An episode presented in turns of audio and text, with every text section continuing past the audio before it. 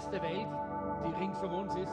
Für die Rettung von Wien, komm, zünd ein Feuer an. Ist das ein Verlangen in deinem Herzen? Ist das ein Wunsch, der auf unserem Herzen brennt? Für die Rettung von Wien, komm, zünd ein Feuer an. Komm, lass uns das gemeinsam jetzt einfach singen von ganzem Herzen. Von Wien, komm, zünd ein Feuer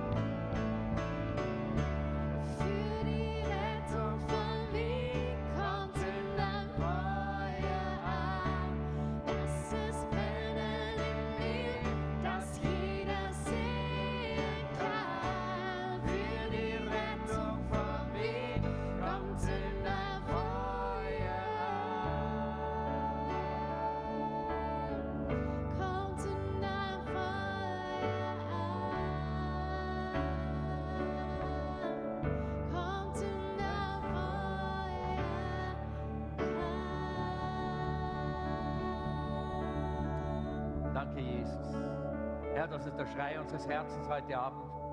Und wir stehen so vor dir mit diesem Verlangen, dass dieses Feuer fällt und Herr, dass diese Stadt endlich, Herr, eine Erweckung erleben kann und eine Veränderung und eine Erneuerung. Und Herr, wir wissen, das geht nur durch uns. Das geht nur durch dein Volk. So komm und gieß dein, deinen Geist aus. Zünd ein neues Feuer an, Herr. Das ist unser Verlangen und unser Wunsch. In deinem wunderbaren Namen rufen wir und schreien wir zu dir und danken dir, dass du uns hörst. Amen. Amen. Danke für dieses Lied, Maria, das uns schon eigentlich in die Botschaft hineinführt. Und ihr dürft Platz nehmen.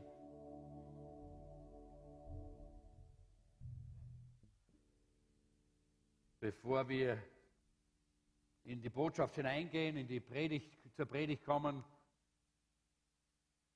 das ist die erste Versammlung in diesem Jahr und wir hatten ja heuer keine gemeinsame Silvesterfeier.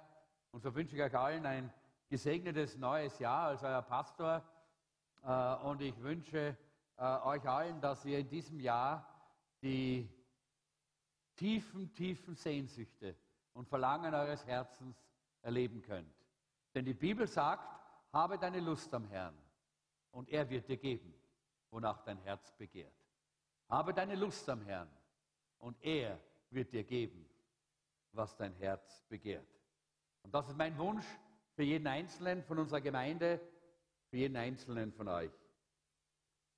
Ähm, wir haben ja noch äh, diese, diese Blätter, Jeanette hat das schon erwähnt, äh, bezüglich diesem Gemeindefasten und ich glaube, wir werden im Laufe äh, der Botschaft dann vielleicht nochmal drauf kommen, wie wichtig das ist, dass wir uns auch damit beschäftigen. Und äh, noch einmal möchte ich auch sagen, heute Abend haben wir den Hotspot. Ich lade euch wirklich ein, dabei zu sein. Denn gerade am Anfang des Jahres ist es wichtig, so eine tiefe, tiefe Begegnung mit Gott zu haben. Äh, nächstes Wochenende äh, werden äh, Jeanette und ich nicht da sein und vielleicht noch ein paar andere von unserer Gemeinde, weil wir haben, äh, wir sind eingeladen worden, dass wir ein Begegnung mit Gott Wochenende in neuen Kirchen durchführen. Äh, und zwar direkt in der Gemeinde dort, in der Freien Christengemeinde von Neuenkirchen, werden wir Freitag, Samstag, Sonntag ein Begegnung mit Gott Wochenende mit der ganzen Gemeinde durchführen. Und wir freuen uns schon drauf. Und ich möchte euch wirklich bitten, dass ihr dafür betet. Es geht darum, dass dort in dieser Gemeinde einfach auch diese Sehnsucht und dieses Verlangen nach einem Durchbruch da ist. Und wir wollen einfach ihnen auch dienen und helfen, diesen Durchbruch zu erleben. Also äh, betet auch diese Woche dafür, äh, vergesst das nicht. Ich werde das vielleicht auch nochmal in unsere verschiedenen Gruppen hinausgeben, äh, dass wir das, dass alle Beter davon auch dann wissen. Gut, äh, heute haben wir ein, natürlich ein Thema, äh, das ganz natürlich ist, das ist die Visionspredigt von 2019. Äh, das ist immer so, dass wir am Anfang des Jahres eine Visionspredigt haben. Diesmal haben wir eine, äh, eine, äh, eine dreiteilige Serie für unsere Vision für 2019 geplant. Äh, und diese Visionsserie heißt Das Feuer Gottes entfachen. Wir haben in diesem Jahr einige Male dieses Thema Feuer Gottes, Heiliger Geist gehabt. Aber ich habe einfach empfunden, es ist für, nein, nicht in diesem Jahr. Stimmt gar nicht. Ihr habt mich nicht korrigiert. In diesem Jahr haben wir noch nie dieses Thema gehabt. Im letzten Jahr haben wir einige Male dieses Thema gehabt. Äh, man vergisst eigentlich oftmals, dass wir in einem neuen Jahr sind. Äh, aber äh, es ist ein, ein Thema, das Gott mir sehr stark aufs Herz gelegt hat. Und ich denke, wir leben ja so in dieser Zeit, wo es viele Vorsätze gibt. Es gibt diese, diese Neujahrsvorsätze. Manche sind dumm, manche sind äh, unerreichbar und die meisten sind sowieso umsonst. Und dann gibt es auch ganz komische Verheißungen und auch komische Aussagen. Habe da äh, ein bisschen was aufgegriffen, zum Beispiel ab jetzt gesund, nicht? Das ist so, äh, so eine, ein Neujahrsvorsatz, der meistens dann bereits nach ein paar Wochen wieder über Bord geworfen wird.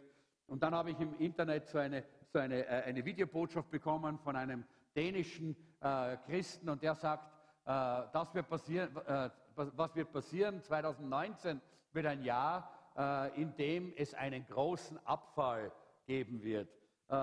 Äh, also so eine so komische Aussagen, die ja eigentlich erst klarerweise bis zu einem gewissen Grad mit der Bibel übereinstimmen, weil die Bibel das ja sagt, dass viele sich nicht mehr zu Gott wenden werden in diesen letzten Tagen. Aber wie gesagt, es gibt so viele leere Worte, so viele Phrasen, die gerade am Anfang des Jahres immer wieder gedroschen werden. Äh, ich habe gebetet, dass Gott uns ein Wort gibt äh, für 2019 und dieses Wort heißt entfachen. Gott will, dass wir in diesem Jahr das Feuer Gottes wieder entfachen. Gott will, dass wir das Leben neu entfachen. Gott will, dass wir in allen Bereich, Bereiten, äh, Bereichen unseres Lebens und unserer, äh, unserer Gemeinde einfach spüren, wie neue Dinge entfacht werden und dass dadurch neu, äh, etwas Neues geschieht, auch in diesem Jahr. Und ich denke, das äh, Entfachen hat auch etwas mit Entzünden zu tun. Äh, da wird angezündet, da wird entfacht. Und das wollen wir einfach nehmen, das wollen wir in dieses Jahr hineintragen mit diesem Wort wollen wir auch in diesem Jahr Gott einladen. Komm, entfache ein neues Feuer. Das war ja auch gerade jetzt dieses, äh, dieses letzte Lied, das wir gesungen haben. Herr, entfache ein neues Feuer in mir. Und zwar um der Welt willen, damit die Welt gerettet wird, damit Wien gerettet wird, damit Österreich gerettet wird. Äh, und äh, zu Beginn des Jahres geht es ja, wie, ich schon gesagt habe, immer um die Vision. Die Frage ist, was ist für uns Vision? Die Frage, die wir uns stellen müssen, für uns haben wir haben eine mehrteilige und mehrschichtige Form von Vision, natürlich, weil wir sind ein Teil einer großen Gemeinde, ja, das Vienna Christian Center. Äh, wir sind ja der deutschsprachige Teil als VCC Jesus Zentrum.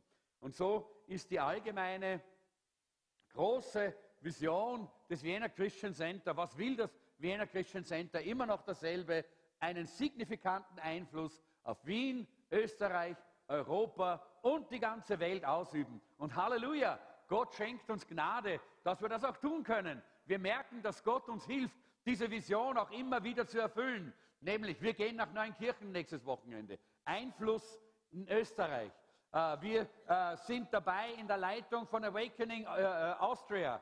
Einfluss in Österreich. Wir sind dabei und in Wien. Ja? Wir sind dabei in, in Missionseinsätzen in verschiedenen Ländern Europas bis hin nach Asien, nach Zentralasien. Einfluss auf die ganze Welt, den wir ausüben. Wir haben in Afrika eine Missionarin, Einfluss, den wir ausüben.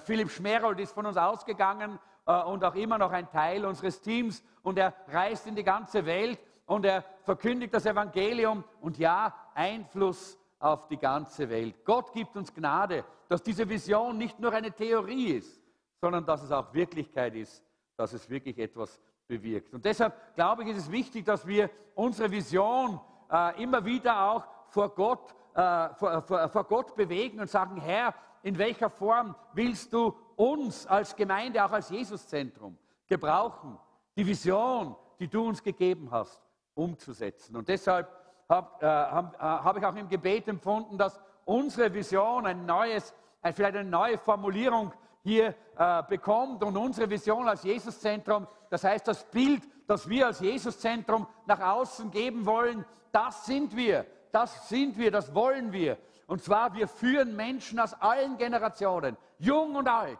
Ja? Spielt keine Rolle, wie alt die Menschen sind, ob es Pensionisten sind, ob es Leute im Altersheim oder im, äh, in, der, äh, in, der, äh, in, einer St äh, Klinik sind, wo, äh, wo sie vielleicht gerade noch betreut werden, bevor sie in die Ewigkeit gehen, bis zu den ganz jungen Kindern, die wir im Kinderdienst auch schon äh, ansprechen. wir führen Menschen aus allen Generationen und allen Nationen. Das spielt keine Rolle, welche Hautfarbe, das spielt keine Rolle, welche Kultur oder welche Sprache, aus allen äh, Generationen und allen Nationen in eine lebendige Beziehung mit Jesus Christus. Das ist, was wir tun wollen. Das sind wir. Ja? Wir führen Menschen in eine lebendige Beziehung mit Jesus Christus. Und dann zweitens, wir unterstützen sie, zu reifen Christen zu werden. Das ist unsere Vision. Leute, dafür sind wir hier. Dafür existiert das Jesuszentrum, um Menschen hineinzuführen in eine lebendige Beziehung zu Jesus. Aber dort ist nicht Schluss. Denn die Bibel sagt, Jesus sagt, geht hin und macht Jünger, zu Jüngern alle Völker. Wir wollen ihnen auch helfen, dass sie zu wirklich reifen und gestandenen, festen Christen werden. Das ist unsere Jesuszentrum-Vision. Und deshalb wollen wir mit der Hilfe Gottes natürlich äh, vieles erreichen. Wir haben diesen Traum, den ich immer wieder und immer wieder äh, so nennen werde, auch in diesem Jahr. Und wir sollten den auch immer wieder überall stehen haben und aufschreiben. Wir haben diesen Traum. Ich sehe eine Gemeinde. Siehst du auch so eine Gemeinde? Ich hoffe das. Ich sehe eine Gemeinde, in der Gottes Gegenwart erlebt und gefeiert wird. In der man einander wie in einer Familie annimmt, schätzt und achtet, einander dient, miteinander lacht und feiert. Das ist eine Gemeinde, so wie ich sie sehe. Das ist die Gemeinde, die, die ich vor mir habe, wenn ich an das Jesuszentrum denke. So eine Gemeinde möchte ich sehen, dass das Jesuszentrum ist. Eine Gemeinde, in der jeder zu dem werden kann, was Gott geplant hat, um geistlich und körperlich gesund, im Auftrag Jesu, mit brennendem Herzen, die Gesellschaft mit Gottes Liebe durchdringt. Ich sehe eine Gemeinde, die Gott verherrlicht und Menschen verändert. Diese Gemeinde soll das Jesuszentrum sein. Wer möchte das? Wer sieht das? Wer sieht das im Herzen? Wer sieht das in seinem Geist? Ja, lass uns das nie, dieses Bild nie mehr von unserer äh, inneren Projektionsleinwand wegnehmen. Lass uns dieses Bild vor uns haben. Und immer wenn wir hier hereinkommen, lass uns diese Gemeinde sehen. Möglicherweise sind wir noch nicht so weit. Dort und da fehlt uns noch was. Dort und da schaut es noch nicht so aus, aber das ist unser Traum. Hey, und Gott hat uns gesagt, er kann mehr, viel, viel mehr, sagt er im Epheserbrief. Viel, viel mehr, als wir träumen, beten und nur denken können. Halleluja. Leute, und wenn wir diesen Traum träumen, dann wird Gott uns noch mehr geben als das. Lass uns diesen Traum träumen in diesem Jahr. Das ist so wichtig. Denn das wollen wir mit Gottes Hilfe in diesem Jahr erreichen. Und unser Weg dorthin ist an und für sich wie eine Brücke. Wir haben das, äh, ich habe das wieder so ein bisschen da hineingegeben, wie eine Brücke. Wir wollen von hier nach dort. Wir, haben, wir sehen im Glauben diese, diesen wunderbaren Traum. Wir wollen diese Gemeinde sein, von der ich gerade gesprochen habe, von der wir träumen, die wir einfach auf unserer inneren auf unserer inneren Leinwand projiziert haben. Wir wollen diese äh, Gemeinde sein. Das ist dort oben. Das ist diese Vision. Und ich muss mal, mal schauen, ob ich das mit dem da kann. Genau. Das ist hier. Da wollen wir hin, Leute. Da wollen wir hin. Jetzt sind wir hier. Hoffentlich nicht alle im Schaukelstuhl. Hoffentlich sind einige schon mit dem, mit dem Rucksack gepackt unterwegs und machen sich schon auf den Weg. Aber es gibt einige noch, die sitzen im, im Schaukelstuhl. Aber wir brauchen äh, den Weg. Wir müssen diesen Weg gehen, denn dort hinüber kommst du nicht, wenn solange du hier sitzen bleibst. Und deshalb ist der Weg, die, unser Weg, das, was wir, äh, ist, ist eigentlich so wie diese Brücke, dieser Weg über diese Brücke. Wir sehen hier im Glauben für 2019, dass wir diese Gemeinde sein werden. Diese Gemeinde, von der wir träumen. Diese Gemeinde, die wie eine Familie ist. Die Gemeinde, in der sich Gott verherrlicht, diese Gemeinde, wo so, äh, so wunderbar äh, äh, gezeigt wird, was Liebe Gottes heißt. Denn die, die, die Bibel sagt uns, an ihrer Liebe sollt ihr sie erkennen. Und die Menschen in der ersten Gemeinde, äh, wenn sie hineingekommen sind in der Apostelgeschichte, in die erste Gemeinde, waren überwältigt von der, Be von der Beziehung, von der Liebe, die da war. Ja, so eine Gemeinde, die, von der träumen wir. Das ist das, wohin wir wollen. Dahin werden wir, dahin werden wir gehen. Und das ist unser Ziel für 2019. Jetzt habe ich das Ding da verloren. Ne? Macht nichts. So ist es. Ups, zurück. So, hier ist es. Aber wir brauchen die Ziele dafür, den Weg. Was ist der Weg dorthin, dort hinüber? Wie, wie kommen wir dort hinüber? Wie geht denn das, hier hinüber zu gehen? Der Weg, das sind unsere Ziele. Das heißt, wir haben ein Ziel, ist, dass wir in diesem Jahr geistlich, gesellschaftlich und körperlich gesunde Christen im Jesuszentrum haben. Halleluja! Wir glauben an Heilung. Wir glauben an, an Segen Gottes in allen Bereichen unseres Lebens. Wir glauben, dass wir geistlich zu Männern und Frauen Gottes werden können, die so nahe bei Gott sind, dass Gott sich durch sie offenbaren kann. Das ist das Ziel für 2019. Wir glauben, das ist auch wichtig, dass wir als Christen brennend sein werden in diesem Jahr. Warum? Weil Christen, die brennen, wenn wir auf die, das, das brauchen wir hier. Christen, die brennen, erkennen und bejahen den Auftrag Gottes. Christen, die brennen, durchdringen unseren Eukos, das heißt unser Lebensumfeld, wo wir als Jesuszentrum hineingestellt worden sind, durchdringen diesen Eukos mit dem Evangelium. Drittes Ziel, das wir haben, ist Transformation. Wir wollen wachsen als Jesuszentrum zu einem Faktor in dieser Stadt. Wir müssen nicht die größte Gemeinde sein, wir müssen nicht die reichste Gemeinde sein, aber wir wollen ein geistlicher Faktor sein. Wir wollen einen geistlichen, signifikanten Einfluss ausüben, auch als Jesuszentrum hier in dieser Stadt. Und dazu brauchen wir äh, alle Bereiche, die Sozialarbeit, die Medien, die Gemeindearbeit, die Jugend, die Kinderarbeit, all diese Bereiche brauchen wir dafür. Und wir wollen Wachstum in unserer Gemeinde haben und das soll messbar sein, weil am Ende des Jahres wollen wir messen, hat Gott uns Gnade geschenkt? Haben wir diese, die, sind wir auf dieser Brücke gegangen oder sind wir hier sitzen geblieben? Und dieses Wachstum kann man messen. Wir wollen Wachstum an Freude. Wir wollen, dass die Atmosphäre in unseren Versammlungen noch viel schöner wird, noch viel herrlicher, intensiver, voller Freude, dass wir da draußen schon, wenn wir reinkommen, fast zum Tanzen anfangen, weil wir uns freuen, in die Gegenwart Gottes zu kommen. Halleluja! Leute, das ist ein Ziel, Freude am Haus Gottes zu haben, Freude an den Versammlungen. Nicht kommen und hersitzen und warten, was kommt jetzt, sondern hey, mit Freude zu kommen und sagen, Halleluja, was für ein herrliches Fest wieder mal Gott anbeten, wieder zusammen zu jubeln und wieder in der Freude des Herrn zusammen zu sein. Das ist messbar. Und ich hoffe, dass wir im Dezember 2019 hier sagen können, ja, wir haben dieses Ziel erreicht. Hier haben wir eine Atmosphäre, die so explodiert vor Freude, dass die Leute von draußen kommen und sagen, puh, das muss ich mir anschauen, was ist da los? Ja? Das zweite, die Leidenschaft für Jesus. Auch das ist ein Ziel, das wir anpeilen, äh, dass wir uns stecken. Das heißt, dass wir leidenschaftlicher werden für Jesus. Wo sieht man das? In den Gebetszeiten. Dass die Gebetszeiten überfüllt sind. Dass die Leute laufen, wenn wir sagen, da gibt es eine Frühgebetszeit. Dass die Leute laufen, wenn wir sagen, da haben wir eine Gebetswoche. Dass die Leute laufen, wenn wir sagen, hey, lass uns zusammen Gott anbeten und im Gebet auch in Suchen, in Gebetszeiten, da sieht man die Leidenschaft für Jesus. Hotspot, Gebetswoche, Fastenwochen.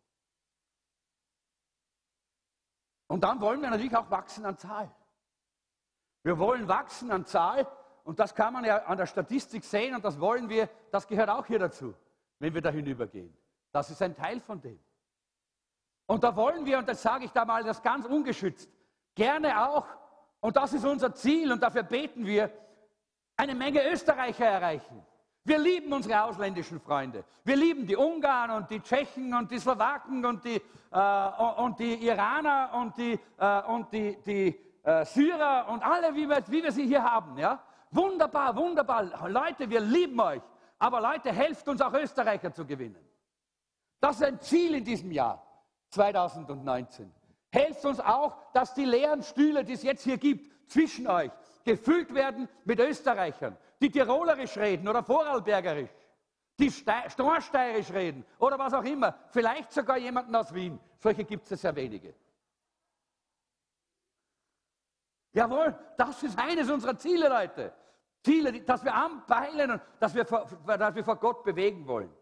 Und dann natürlich wollen wir wachsen an Dienstbereitschaft. Das heißt, der Ablauf unserer Gottesdienste soll noch mehr so sein, hey, darf ich mithelfen? Hey, ich muss auch was tun. Hey, ich will dienen. Hey, lass mich auch noch mithelfen. Ich will auch dabei sein. So soll das dann am Ende des Jahres sein. Das können wir messen. Und das werden wir uns immer wieder vor Augen führen im Laufe des Jahres. Sind wir auf dem Weg hier irgendwo auf der Brücke, dorthin zu unserem Traum?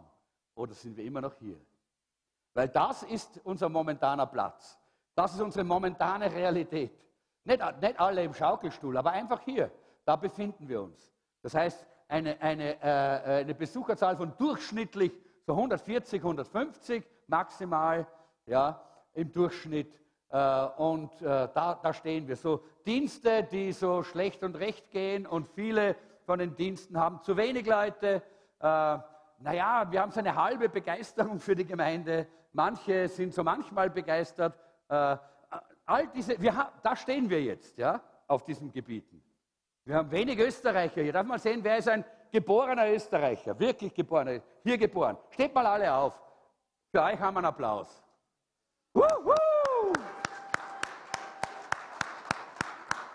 Ja, ich habe gar nicht gewusst, dass wir so viele haben.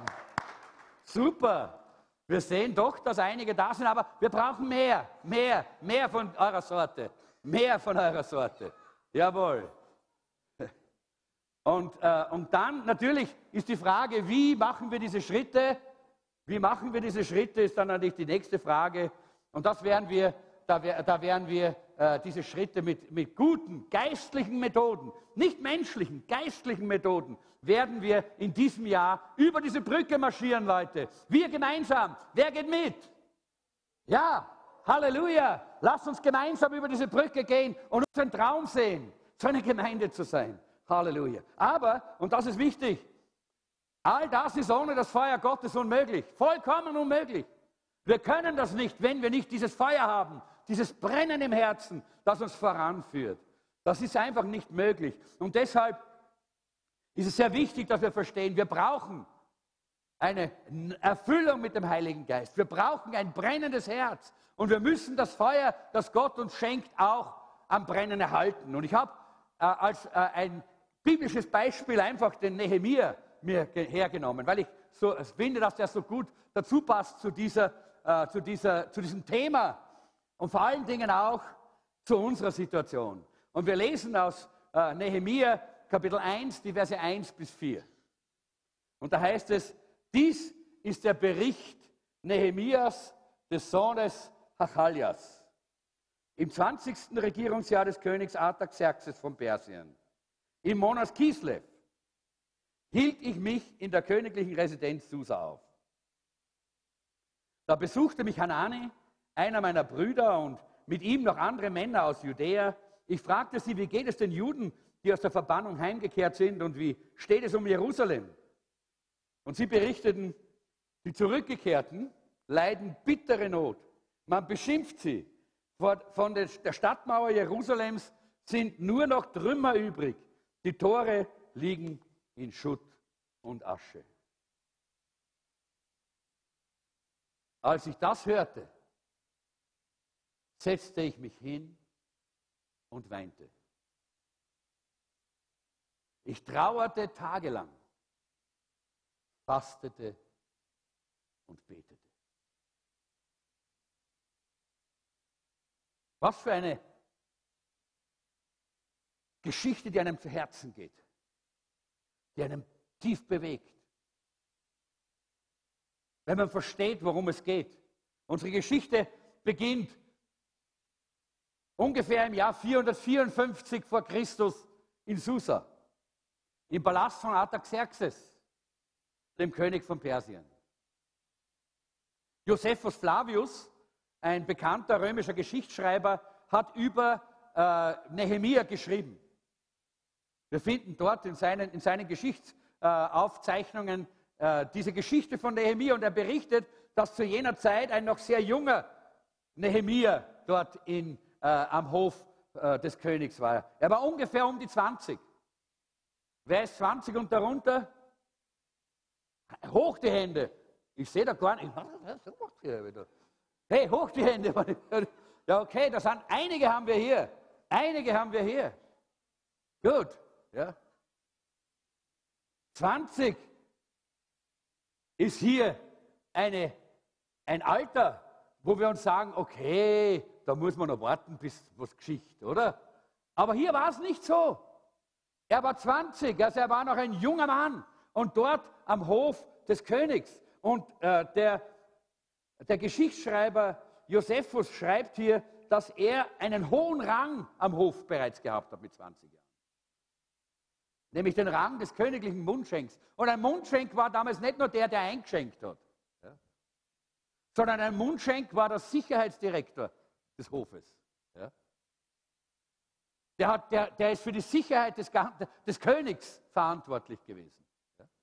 Der Mundschenk damals war nicht nur für die Sicherheit verantwortlich, sondern der Mundschenk, und zwar in diesem Fall sieht man das ganz genau, weil er so nahe beim König war, dass der König mit ihm geredet hat. Ein Mundschenk war oftmals auch ein Berater des Königs. 20 Jahre alt war Nehemiah. Und wir wissen nicht, was ihn so aus, ja, wir wissen es, was ihn so außergewöhnlich gemacht hat. Es war das Feuer Gottes in ihm das ihn so außergewöhnlich gemacht hat, dass er mit 20 Jahren bereits ein Berater des Königs war.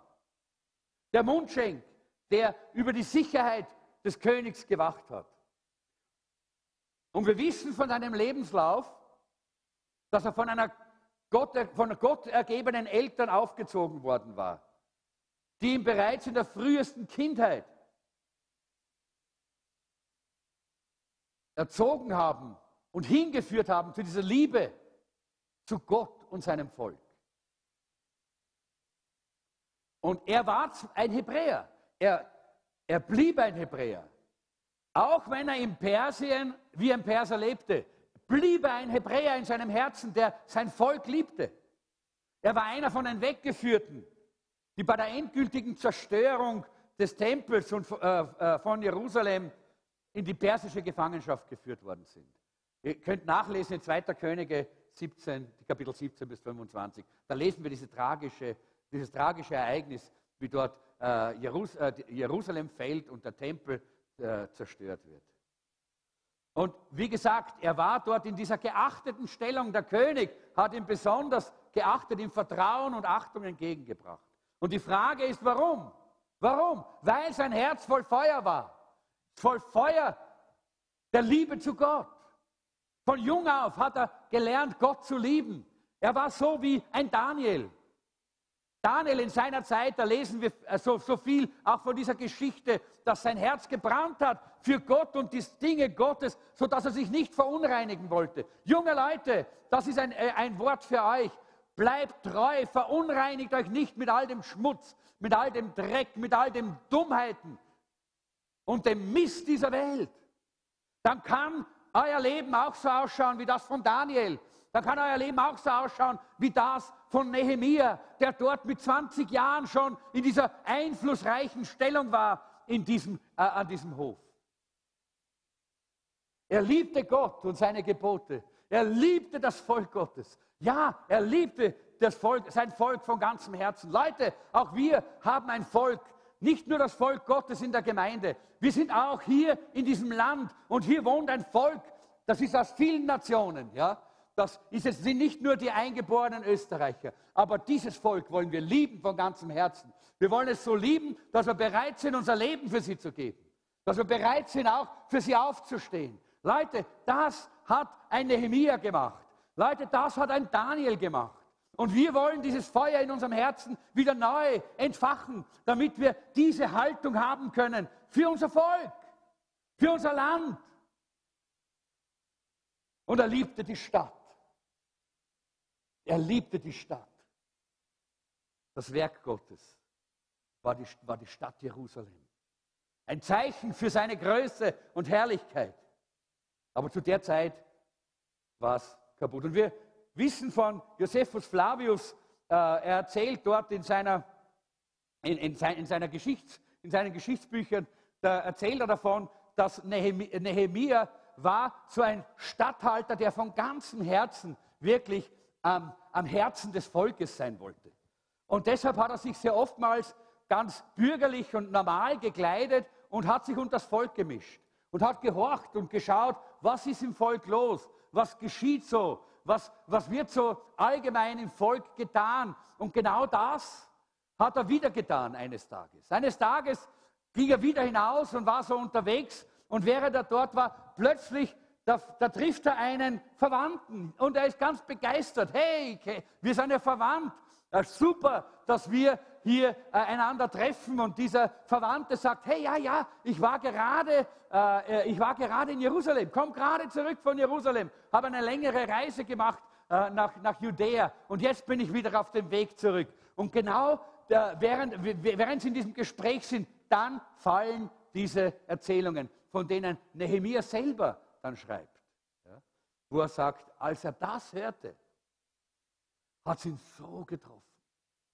Und er war mitten auf der Straße, Leute. Das muss man noch einmal dazu sagen. Er war ja nicht im Palast, sondern er war eigentlich da mitten irgendwo unterwegs. Vielleicht im Hof des Palastes, vielleicht draußen irgendwo der, äh, äh, in der Stadt. Aber er war irgendwo unterwegs. Und als dann diese Botschaft kam, Jerusalem ist zerstört, als dann dieser Bericht kam, das Volk Gottes ist unter großen Problemen und Nöten, da, da hieß es, da fiel ich zusammen. Da brach ich zusammen, sagt er. Er ist mitten dort zusammengebrochen.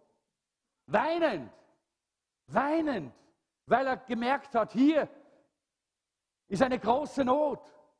Die Not ist so groß, dass er es nicht mehr ausgehalten hat. Er hat sich gebeugt darunter. Er hat angefangen zu weinen. Er hat angefangen, zu dem Gott des Himmels zu rufen. Müssen dazu sagen, Nehemiah hat selber Jerusalem nie gesehen. Alles, was er von Jerusalem wusste, hat er gehört von den Erzählungen seiner Eltern. Er selber war aufgewachsen dort in der Fremde. Aber sein Herz hat gebrannt für das Volk Gottes. Sein Herz hat gebrannt für das Werk Gottes, für die Stadt, für Jerusalem.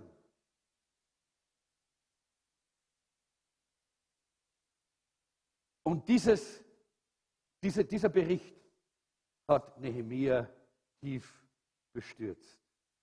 Und wir sehen hier, was für einen großen Glauben er hatte auch.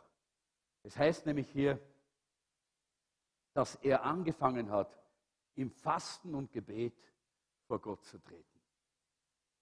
Artaxerxes war ja ein sehr äh, autoritärer Herrscher.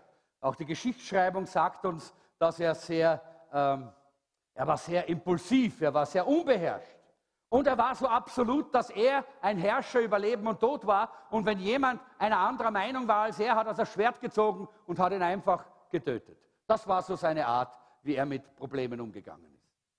Äh, ist nicht gerade die feine Art, aber es war seine Art.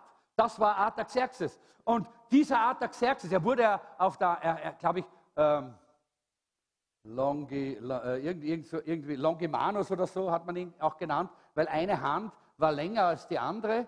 Das äh, sagt die Geschichtsschreibung. Und er hat immer geprahlt, das ist deshalb, weil er so oft das Schwert gezogen hat und jemanden getötet hat. Ja? Deshalb ist die, ist die Hand länger geworden. Und genau dieser Artaxerxes war jetzt eigentlich im Weg vom Nehemiah. Er war entweder die Blockade und das Ende dieser, dieser Vision, die jetzt Nehemiah am Herzen hat, oder er war die Lösung. Er war der Weg dorthin. Er war, äh, und deshalb hat Nehemiah äh, angefangen zu beten. Er betete nicht nur einmal, sondern er betete Tag und Nacht, heißt es hier, und zwar vier Monate lang. Vier Monate lang hat Nehemiah gebetet. Von Kislev bis Nishan. Das, äh, das sind vier Monate. Er hat gebetet und gefastet, ist vor Gott gelegen. Und dann, natürlich, wenn, wenn Nehemiah, und wir lesen ja das, das Gebet auch dort in, im Kapitel 1 im Nehemiah von ihm, wenn er die Angewohnheit hatte, so wie Daniel, dass er dreimal am Tag äh, äh, äh, Richtung Jerusalem gebetet hat, dann hat er dieses Gebet 360 Mal gebetet. Und dann stand er einmal wieder vor dem König und er hat angefangen dort äh, dem König zu dienen. Und es war ein Fest wahrscheinlich und der König schaut ihn an und der König sieht, dass es einen Kontrast gibt zwischen Nehemia und den anderen, die da bei dem Fest waren. Äh, und äh, wir müssen natürlich daran denken, Nehemia hat, hat, hat vier Monate mit, äh, mit Fasten und Beten verbracht. Ich glaube nicht, dass er vier Monate gar nichts gegessen hat, aber er hat sehr wenig gegessen wahrscheinlich. Vielleicht Daniel fasten oder immer wieder nur etwa, äh, äh, wenig. Er war sicher abgezehrt, hat äh, abgemagert äh, und man hat das gesehen in seinem, in sein, in seinem äh, Leben. Und der König sagt, was ist los mit dir? Bist du krank? Und er sagt, nein, ich bin nicht krank. Und, äh, und dann sagt, dann sagt der Artaxerxes, ja, aber wenn du nicht krank bist, dann hast du wahrscheinlich ein großes Problem. Und hier sagt dann Nehemiah, und da hatte ich eine ganz große Angst, hätte ich auch gehabt, dem, der sonst normal immer sein Schwert zieht und, die, und alle den Kopf kürzer macht, äh, die nicht seiner Meinung waren, dem jetzt hier gegenüberzutreten und zu sagen, ja, ich habe ein Problem. Denn das hätte ausgelegt werden können wie Rebellion oder wie er hat was gegen den König oder es gefällt ihm nicht am Hof. Aber auf der anderen Seite, auf der anderen Seite hat Nehemia auch gesehen, das ist die Chance. Das ist eigentlich jetzt hier diese offene Tür, die Gott mir schenkt. Dafür habe ich vier Monate gebetet. Jetzt fragt mich der König, jetzt muss ich aufstehen. Jetzt muss ich es riskieren, so wie die Esther. Sie musste es riskieren. Sie konnte nicht ständig nur in der Theorie bleiben. Sie musste den Schritt im Glauben machen. So musste Nehemiah diesen Schritt im Glauben machen. Und Leute, in diesem Jahr wird Gott uns immer wieder mal herausfordern. Wir werden fasten und beten. Wir haben unser 40-tägiges Fasten vor uns. Ja, und wir erwarten, dass Gott große Dinge tut. Halleluja! Wir werden die großen Visionen vor Gott bewegen. Aber irgendwann wird Gott sagen, und so, und jetzt tritt hinaus im Glauben auf, auf das Wasser. Jetzt komm, jetzt mach den Schritt. Das ist immer notwendig. Ohne dem geht es nicht. Und das können wir nur in der richtigen Weise, wenn unser Herz voll ist von diesem Feuer Gottes, wenn das Feuer brennt in uns, so wie es bei Nehemia war. Und Nehemia spricht mit ihm und bittet ihn, dass er ihn äh, nach äh, Jerusalem äh, gehen lässt. Und was geschieht? Was geschieht? Artaxerxes gibt Nehemia nicht nur, was er bittet, sondern weit, weit mehr noch. Er macht ihn zum Statthalter über dieses Gebiet dort. Er, er schickt Soldaten mit ihm mit. Und er gibt ihm alles, was er braucht, um die Mauern Jerusalems wieder aufbauen zu können. Halleluja! Aber er musste zuvor im Gebet durchdringen. Und er musste sich sicher sein, jetzt ist die Tür gerade aufgegangen, für die ich gebetet habe. Und er musste sich sicher sein, dass Gott auch sein Gebet erhört hat, weil er hat immer gebetet, Herr, Gott, gib mir Gnade in den Augen dieses Mannes. Und dieser Mann, das war dieser wilde König. Ja. Und plötzlich war der zahm.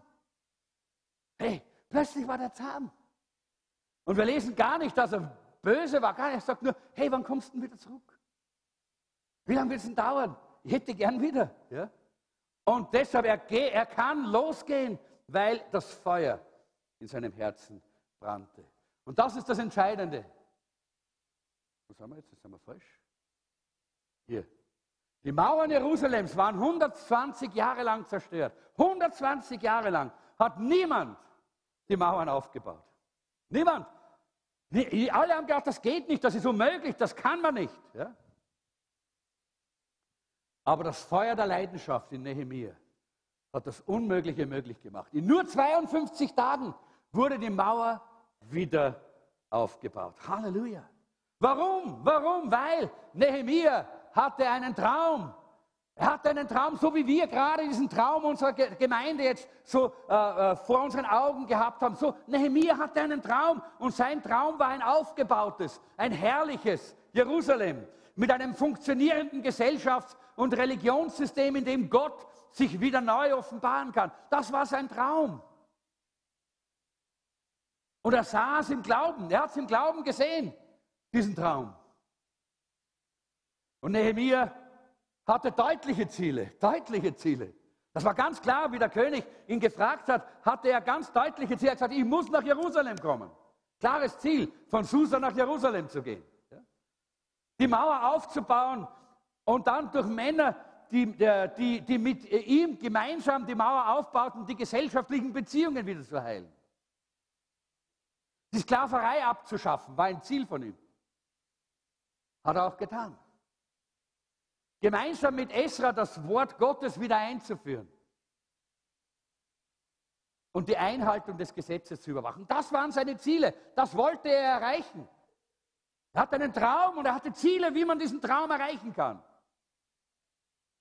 Und er hatte klare Schritte und Methoden. Und zuallererst, das erste war, was denn hier? Fasten und Gebet. Fasten und Gebet war die Nummer eins auf seiner Strategieliste. Das war die Nummer eins seiner Methoden. Und Leute, das ist das, was wir auch am Herzen haben als Jesuszentrum. Das ist der Grund. Und das nicht, weil, weil es eine Tradition ist, dass wir immer am Anfang des Jahres 40 Tage fasten. Nein, sondern weil wir glauben, dass das der erste Schritt unserer Strategie sein muss. Weil wir glauben, dass es die erste Methode sein muss, die Gott uns gibt, um im Reich Gottes etwas voranzuführen und zum Ziel zu kommen. Das Zweite, das Zweite was, äh, was wir sehen bei Nehemiah, es war nicht nur dieses, es war nicht nur diese, diese äh, Moment, da bin ich falsch gegangen hier. Nicht nur Fasten und Gebet, sondern es war auch das Gespräch mit dem König. Es war eine Strategie. Er wusste das. Er hat sich darauf vorbereitet, Schritte gesetzt. Das war auch etwas Wichtiges.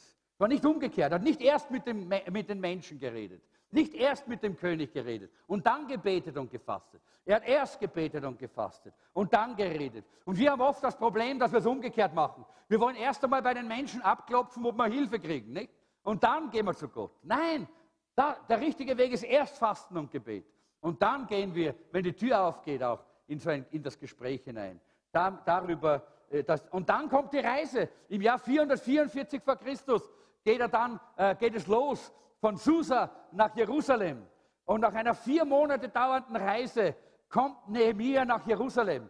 Und er wird dort begrüßt von den Leuten äh, als, äh, als jemand, der, äh, der eben von Susa kommt, ein junger Emporkömmling, der reich geworden ist am Hof äh, und der jetzt einfach kommt, um sich Jerusalem anzuschauen. So ein bisschen dieser, äh, dieser, dieser äh, altertümliche äh, äh, Wohlstandstourismus sozusagen.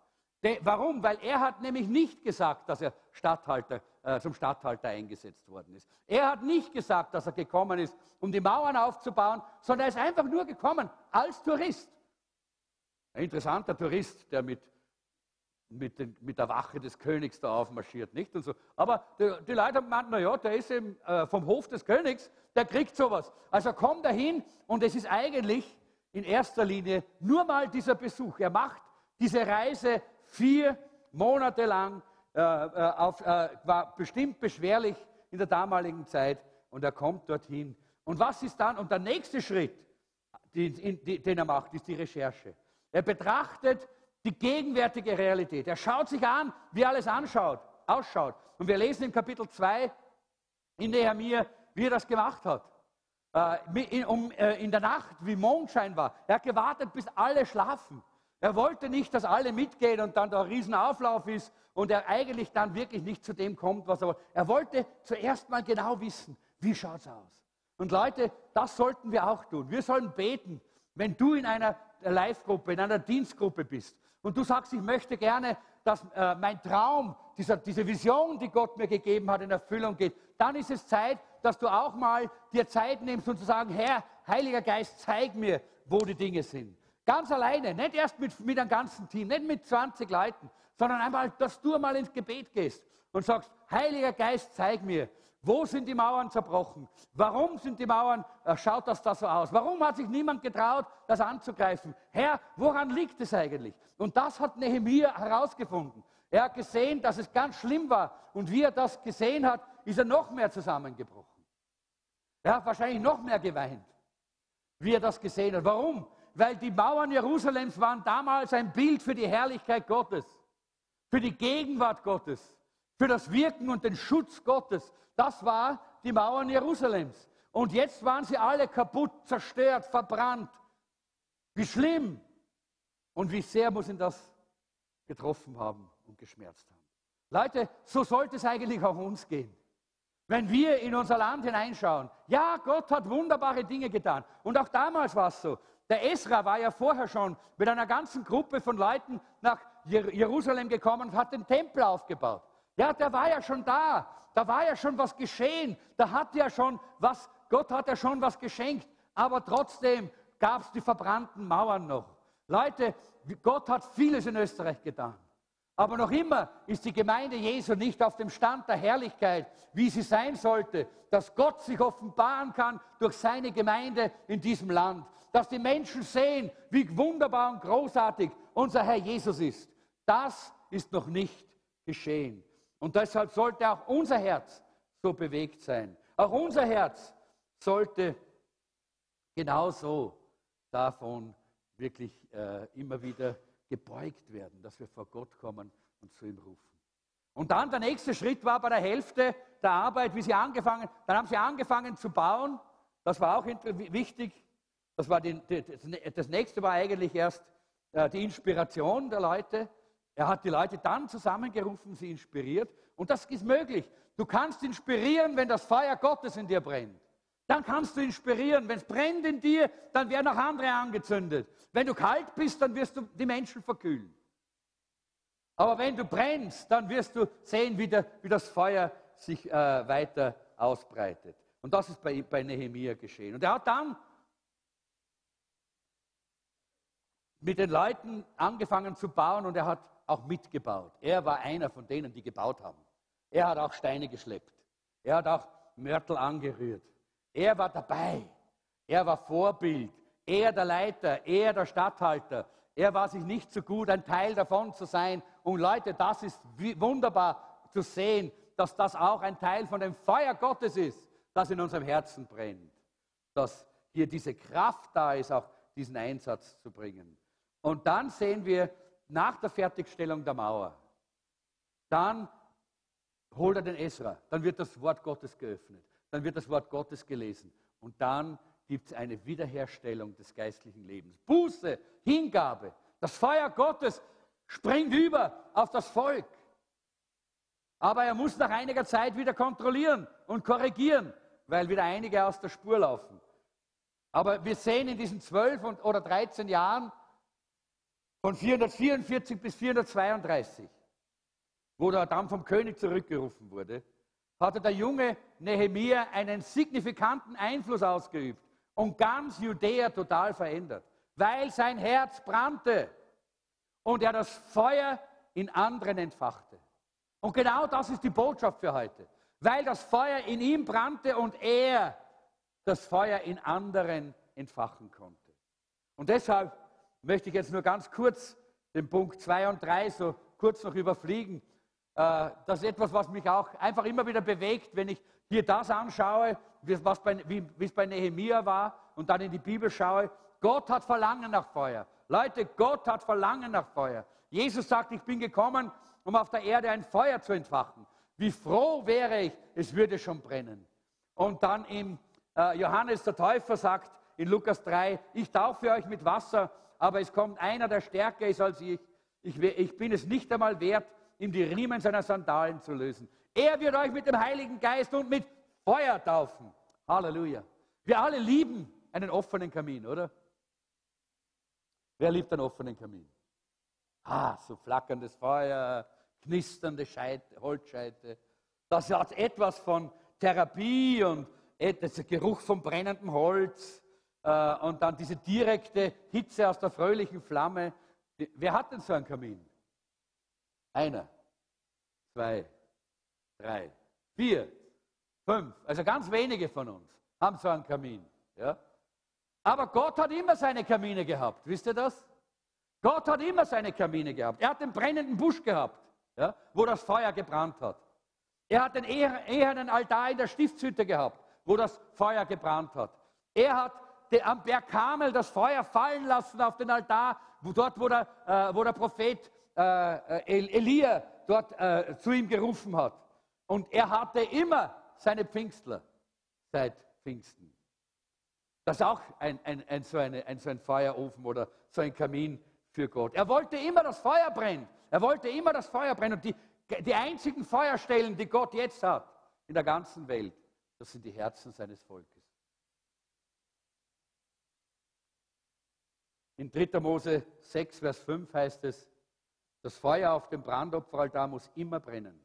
Es darf niemals verlöschen. Jeden Morgen soll der Priester, das war vorher schon, jeden Morgen, haben wir nicht, jeden Morgen soll der Priester äh, das Holz nachlegen. Da ist es.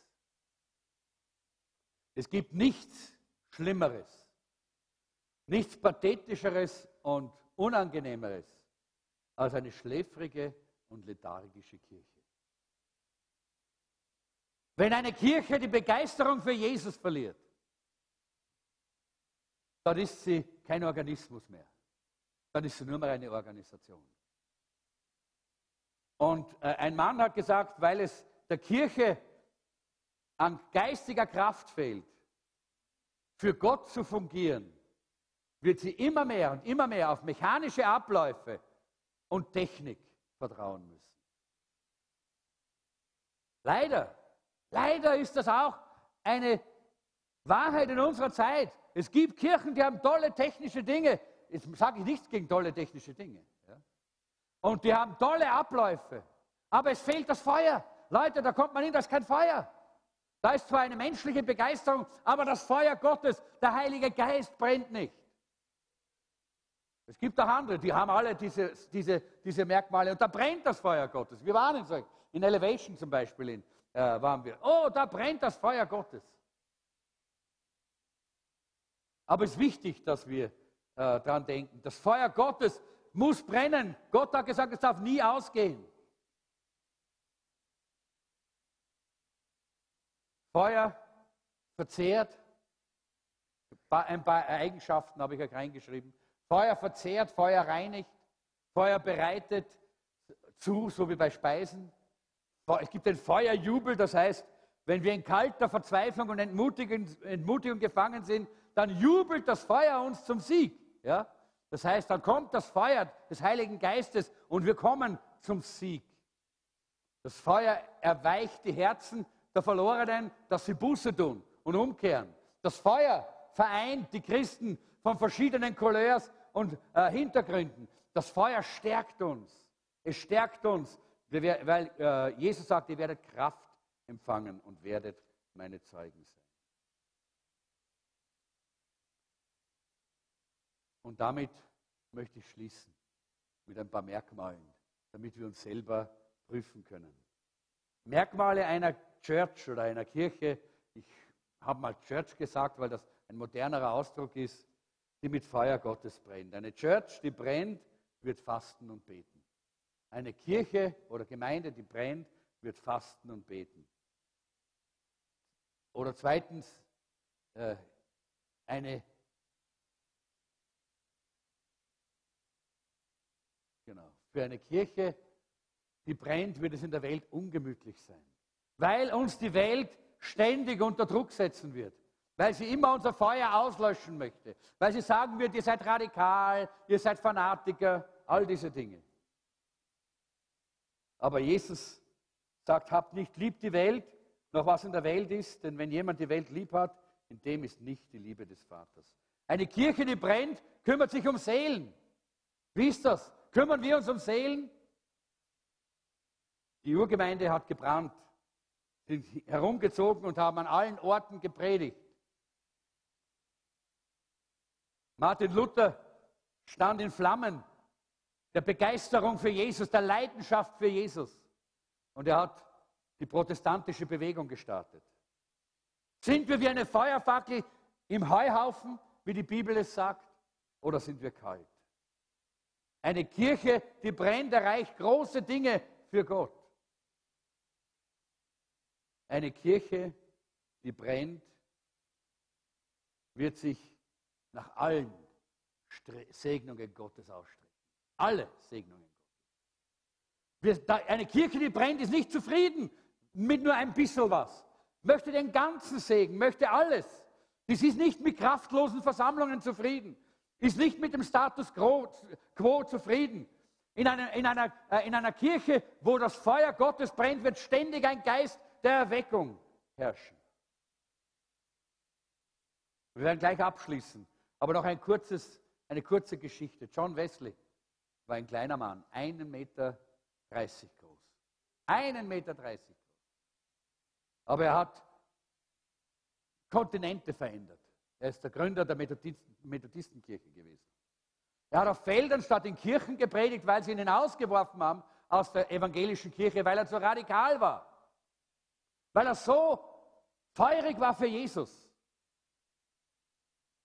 Und einmal hat er gepredigt zu einer Menge von Menschen und eine Gruppe von Raudes hat geprahlt, sie werden die Predigt unterbrechen und werden ihn zusammenschlagen. Und John hat trotzdem gepredigt.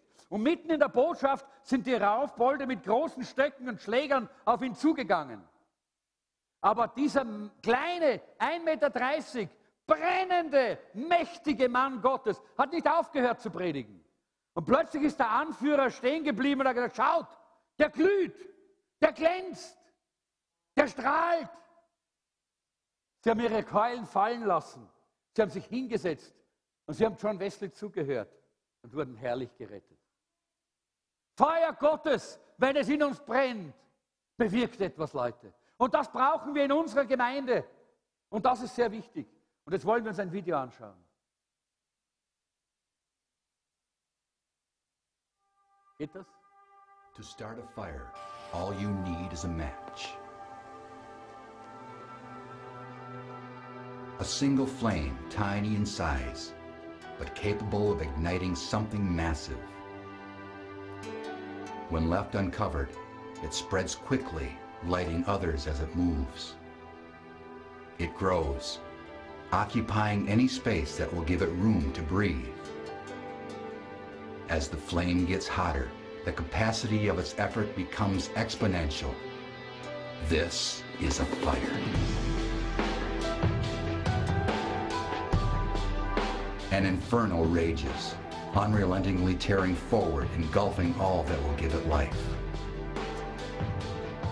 And in its wake, it leaves a trail of change.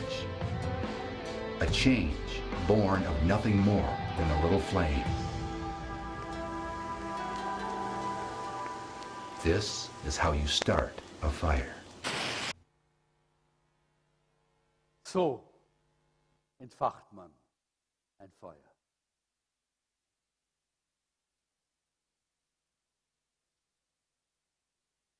Nehemiah, John Wesley, klein, junger, ein junger Bursch, ein kleiner Mann, aber das Feuer Gottes war in ihnen. Wir stehen vor der 40 Tage Fastenzeit. Ich habe meins schon ausgefüllt. Ich weiß nicht, wie es bei dir ist. Hast du schon ausgefüllt? Aber ich möchte dich zuerst einmal noch mal fragen, hast du das Feuer in deinem Herzen noch brennend? Oder ist es ausgegangen? Oder ist es klein geworden? Bist du als glühender Zeuge für Jesus bekannt? Oder ist es dir mehr wichtig, cool zu sein, als rotglühend für Jesus?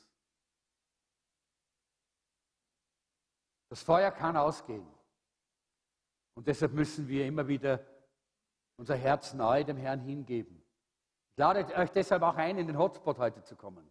Das ist eine Zeit, wo wir wirklich diese Hingabe auch praktizieren. Aber jetzt auch schon können wir es jetzt. Ich glaube, einige von uns müssen das tun heute. Sie müssen die Asche wegtun.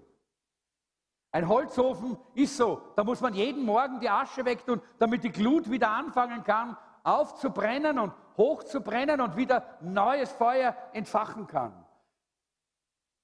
Und ich glaube, es gibt einige hier und ich habe da ein prophetisches Wort für dich. Du bist kalt und fleischlich geworden. Aber Gott möchte dein Feuer wieder entfachen. Willst du dieses Feuer haben? Lass uns gemeinsam aufstehen.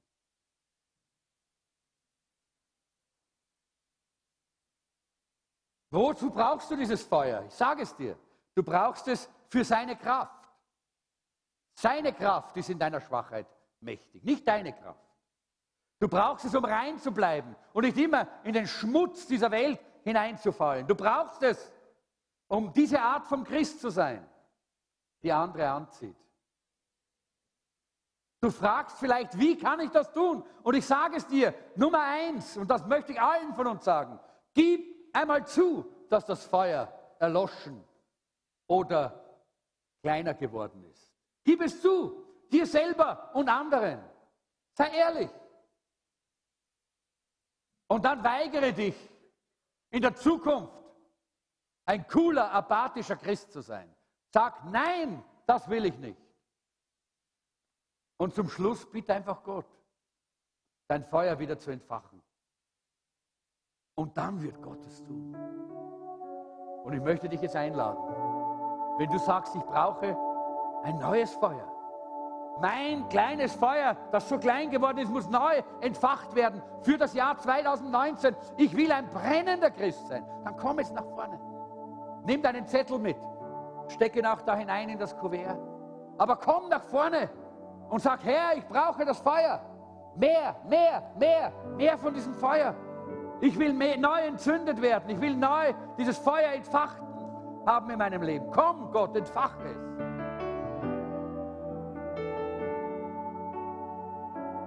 Während Maria noch einmal dieses Lied singt für die Rettung der Welt.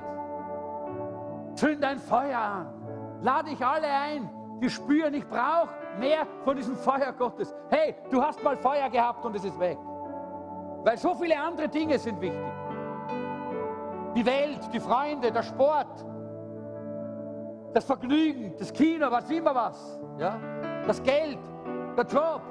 So viele Dinge sind in dein Leben hineingekommen und haben dein Feuer langsam, langsam, langsam, langsam immer mehr zusammengedrängt. Und du hast nur mehr eine kleine Flamme. Da ist nichts mehr da von diesem Brennen, das mal da war. Hey, come on. Bleib nicht auf deinem Platz. Heute Abend ruft Gott und lädt dich ein und sagt, ich will dein Feuer neu entfachen. Komm, komm. Aber komm nur, wenn du bereit bist, die Veränderung anzunehmen, die das bedeutet. Veränderung in deinem Leben, Veränderung in deinen Prioritäten. Aber wenn du kommst, wirst du sehen, Gott tut was Besonderes, was Neues. Halleluja.